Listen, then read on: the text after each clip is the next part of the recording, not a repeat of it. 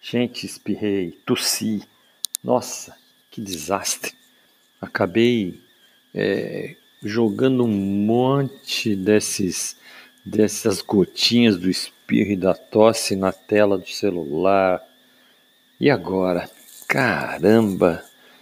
Andam dizendo por aí que essa gripe é um inferno e que se alguém mexer no meu celular com essas gotinhas com a mão, a, o, o, o bichinho vai grudar na mão dele e se ele passar no nariz, passar na boca, ele vai pegar a minha gripe.